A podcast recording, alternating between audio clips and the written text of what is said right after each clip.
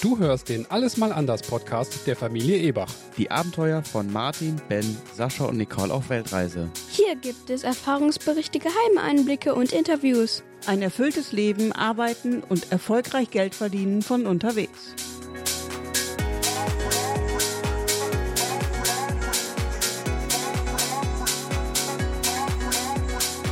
Folge 13. House-Sitting. Wie funktioniert das und was sind seine Vor- und Nachteile? Du möchtest reisen und am liebsten nichts für die Unterkunft bezahlen? Dann ist diese Folge ganz bestimmt für dich. Du musst auch nicht unbedingt auf Weltreise gehen, um davon profitieren zu können. Auch wenn unser Fokus auf Familien mit Kindern liegt, so ist das Thema House-Sitting auch für Singles und Paare interessant. Was genau ist House-Sitting? Wir haben das erste Mal auf YouTube davon gehört und waren direkt vom Konzept begeistert.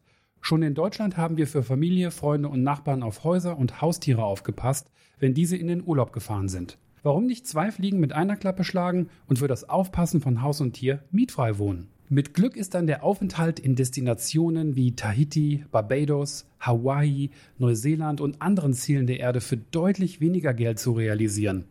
Denn auch wenn das Wohnen dort kostenfrei ist, muss das Flugticket und die tägliche Versorgung selbstredend aus der eigenen Tasche finanziert werden. Wir wollen euch in dieser Folge erzählen, wie House-Sitting funktioniert und was alles dazugehört. Wie sieht ein gutes Profil aus und wie hebt es sich von anderen Profilen ab? House-Sitting-Portale lassen sich ihren Dienst natürlich bezahlen. Mit Jahresgebühren von ca. 50 bis 80 Euro ist es aber keine zu aufwendige Investition. Wer seine Chancen erhöhen will, meldet sich gleich bei mehreren Portalen an. So können durchaus ein paar hundert Euro an Kosten im Jahr entstehen.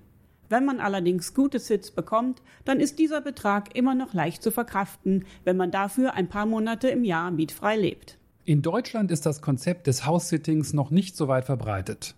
Obwohl wir immer öfter Suchanzeigen für Deutschland in englischsprachigen Portalen finden. Es liegt wohl stark in der deutschen Kultur verankert, seine Privatsphäre so gut wie möglich zu schützen. Es ist nicht so beliebt, Fremde im eigenen Haus leben zu lassen. Da werden dann eher Familie, Freunde und Nachbarn mit der Fürsorge zu Haus und Tier beauftragt. Wenn man aber oft und auch lange verreisen möchte, ist es nicht immer einfach, die passende Hilfe zu bekommen. Wer Haus und Tiere versorgt, muss Zeit und Arbeit investieren, die eine Doppelbelastung für Familie, Freunde und Nachbarn darstellen.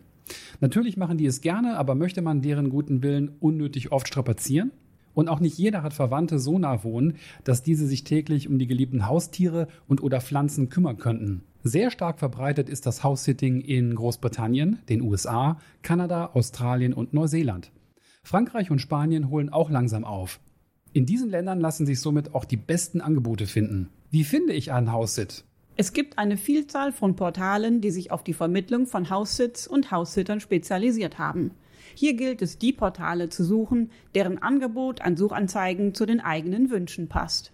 Wenn zum Beispiel nur Aufträge in Neuseeland in Frage kommen, muss man sich nicht in einem Portal für Australien anmelden. Bleibt man bei der Länderwahl jedoch offen, gibt es internationale Portale mit genügend Auswahl. Wir haben eine Tabelle aktueller Portale in unserem neuen House-Sitting-E-Book für dich zusammengestellt.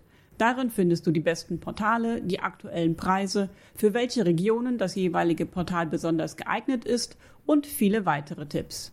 Das E-Book erscheint Anfang März 2019 und wird zum Start 9 Euro kosten. Du kannst es aber heute schon vorbestellen und 50 Prozent einsparen. Schau einfach mal unter allesmalanders.de-hs. Das sind die Buchstaben H und S.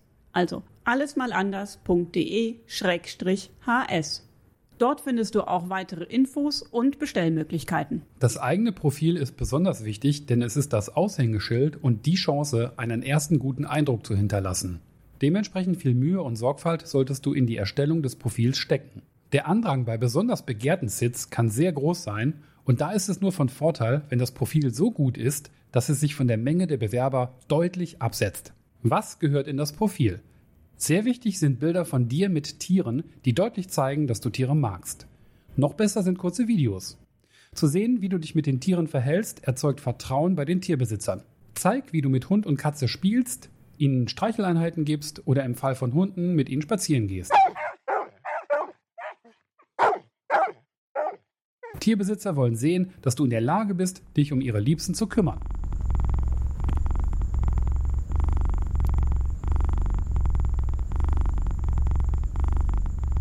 Welche Informationen gehören sonst noch in dein Profil?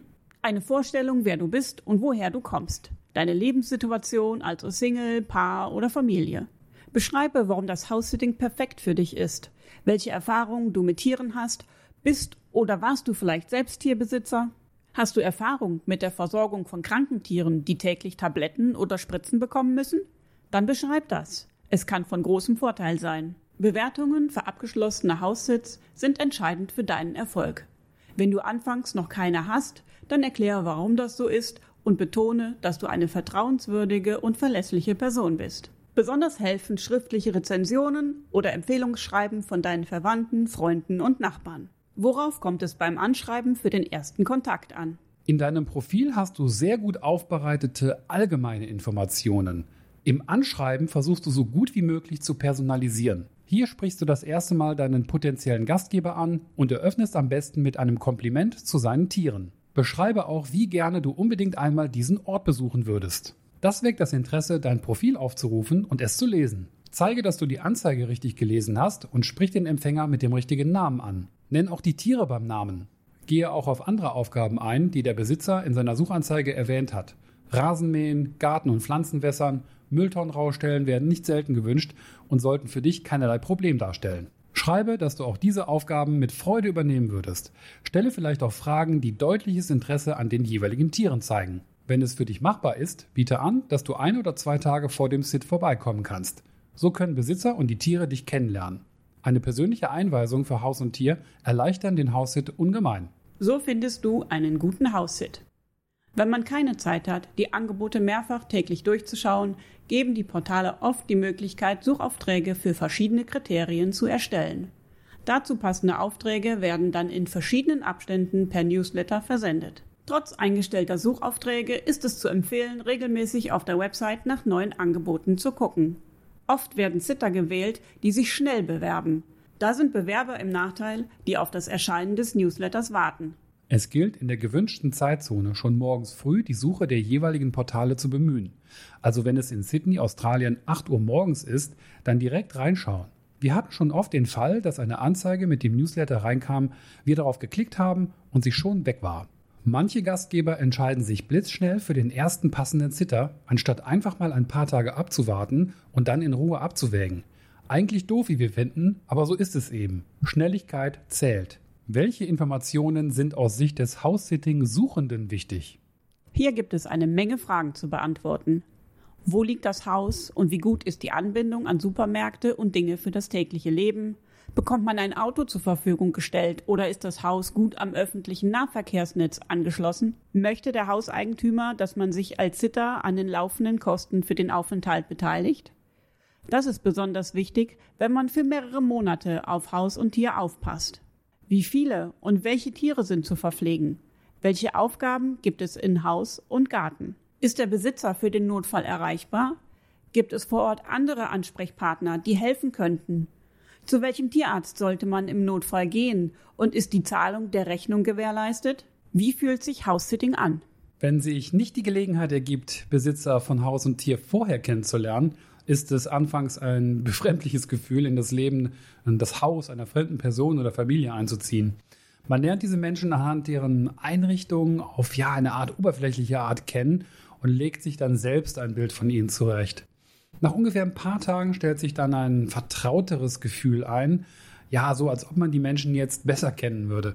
Entgegen unserer Befürchtungen haben sich bisher auch alle Tiere recht schnell an uns gewöhnt. Das Schöne am House-Sitting ist auch, dass man nicht in ein Hotelzimmer einzieht oder in eine Airbnb, in der es dann doch etwas steriler zugeht, weil dort müssen ja dann auch mehrere Gäste nacheinander leben. Man zieht in ein Zuhause ein und so fühlt es sich dann auch an. Der Vorteil ist natürlich auch, dass zum Beispiel die Küche in der Regel voll ausgestattet ist und man alle möglichen Werkzeuge hat und so weiter, die man so für den Alltag braucht. Nach ein paar Wochen fühlt es sich so an, als wäre man zu Hause. Es ist dann sogar ein leicht komisches Gefühl, wenn man dann wieder raus muss. Entgegen unserer Befürchtungen haben sich bisher auch alle Tiere recht schnell an uns gewöhnt und sie haben nicht so stark unter der Abwesenheit ihrer Menschen gelitten. Da zeigt sich mal wieder, Tiere fühlen sich einfach sicherer und wohler, wenn sie in ihrer gewohnten Umgebung bleiben können. Die Vorteile des House-Sittings liegen also klar auf der Hand. Für die meisten ist wohl das mietfreie Wohnen wirklich entscheidend. Vielleicht auch der Kontakt zu den Tieren, die man ansonsten nicht mehr hat. Vor allem dann, wenn man wie wir ständig auf Reisen ist. Man lebt in normalen Wohngebieten und dadurch ist auch der Kontakt zu den Einheimischen viel leichter.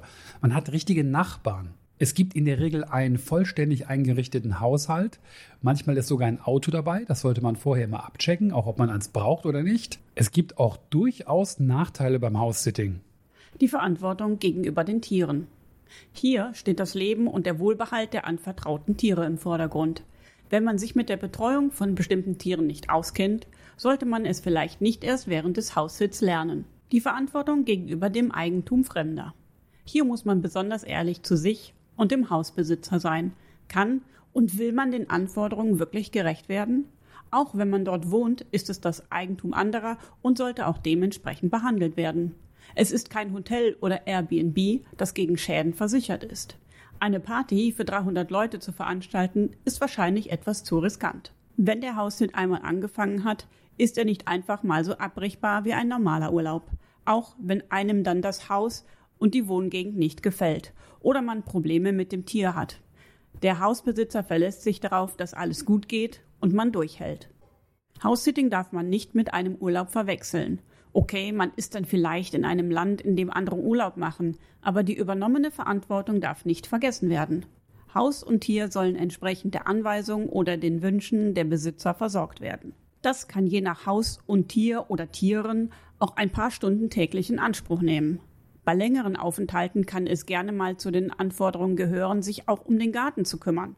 Und der kann in Australien oder Neuseeland ganz schön groß sein. Arbeits- und zeitintensiv bedeutet auch, dass man keine Ausflüge machen kann. Hunde müssen ein bis zweimal am Tag raus. Man kann also nicht mal einen Kurztrip machen, der länger als vier bis fünf Stunden dauert. Andere Probleme sind, Termine lassen sich nicht immer perfekt miteinander vereinen. Es kann Zeit dazwischen liegen, die auf eigene Kosten überbrückt werden muss. Oder Zeiträume überschneiden sich. Angebote häufen sich in der Urlaubszeit oder zu Feiertagen. Für Familien mit Kindern ist das Angebot kleiner, da Paare und Singles oft bevorzugt werden.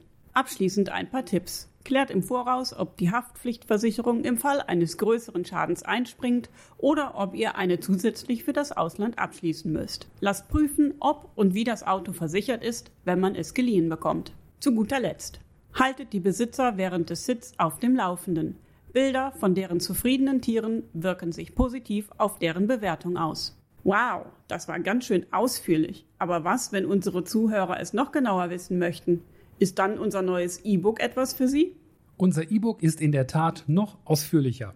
Über die Infos in dieser Episode hinaus enthält es neben Bildern von unseren ersten Haussitz auch weitere Leckerbissen wie eine Liste der besten Portale, Beispieltexte für Anfragen und für alle Profilfelder, die man im Profil ausfüllen muss, Recherchebeispiele, wie wir bei der Bewerbung vorgehen, alle unsere Texte zur freien Verwendung für dich, tiefe Einblicke in unser Profil, mit dem wir nicht nur unsere ersten beiden Sits bekommen haben, sondern auch Anfragen von Gastgebern, ob wir nicht zu ihnen kommen würden.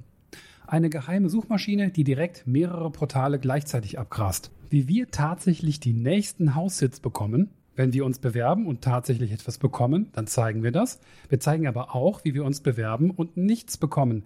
Das heißt, wie lange dauert es eigentlich, bis man tatsächlich seinen ersten Haushalt bekommt? Wie viele Absagen bekommt man zwischendurch und wie sehen die aus? Wie reagiert man darauf? Und vieles mehr. Wir arbeiten gerade fleißig an der Fertigstellung des E-Books und allen Zusatzmaterialien. Erscheinen wird das E-Book Anfang März 2019. Zu Beginn wird das E-Book 9 Euro kosten. Sobald wir das E-Book um weitere Zusatzmaterialien ergänzen, wird es auch etwas teurer. Im Vorverkauf, der übrigens jetzt schon gestartet ist, gibt es einen saftigen Rabatt von 50%. Das E-Book findest du unter allesmalanders.de-hs. Das sind die Buchstaben H und S, also allesmalanders.de-hs. Das war der Alles mal anders Podcast. Hat dir diese Folge gefallen? Dann bewerte uns doch bitte in der Podcast-App deiner Wahl oder direkt bei iTunes. So erreichen wir mehr Zuhörer. Danke dafür. Du hast Kritik oder Fragen? Dann sende uns eine E-Mail an podcast@allesmalanders.de. Den Blog zum Podcast findest du unter allesmalanders.de. Dort kannst du dich auch in unseren Newsletter eintragen. Hier gibt es noch mehr Tipps, Tricks und weitere Informationen über unsere Reisen, Abenteuer, die Arbeit und das ortsunabhängige Geldverdienen. Zum Podcast gibt es Bilder und Videos auf Instagram unter alles.mal.anders. Genauso heißt auch unsere Community auf Facebook alles.mal.anders. Bis zur nächsten Folge. Ebachs out.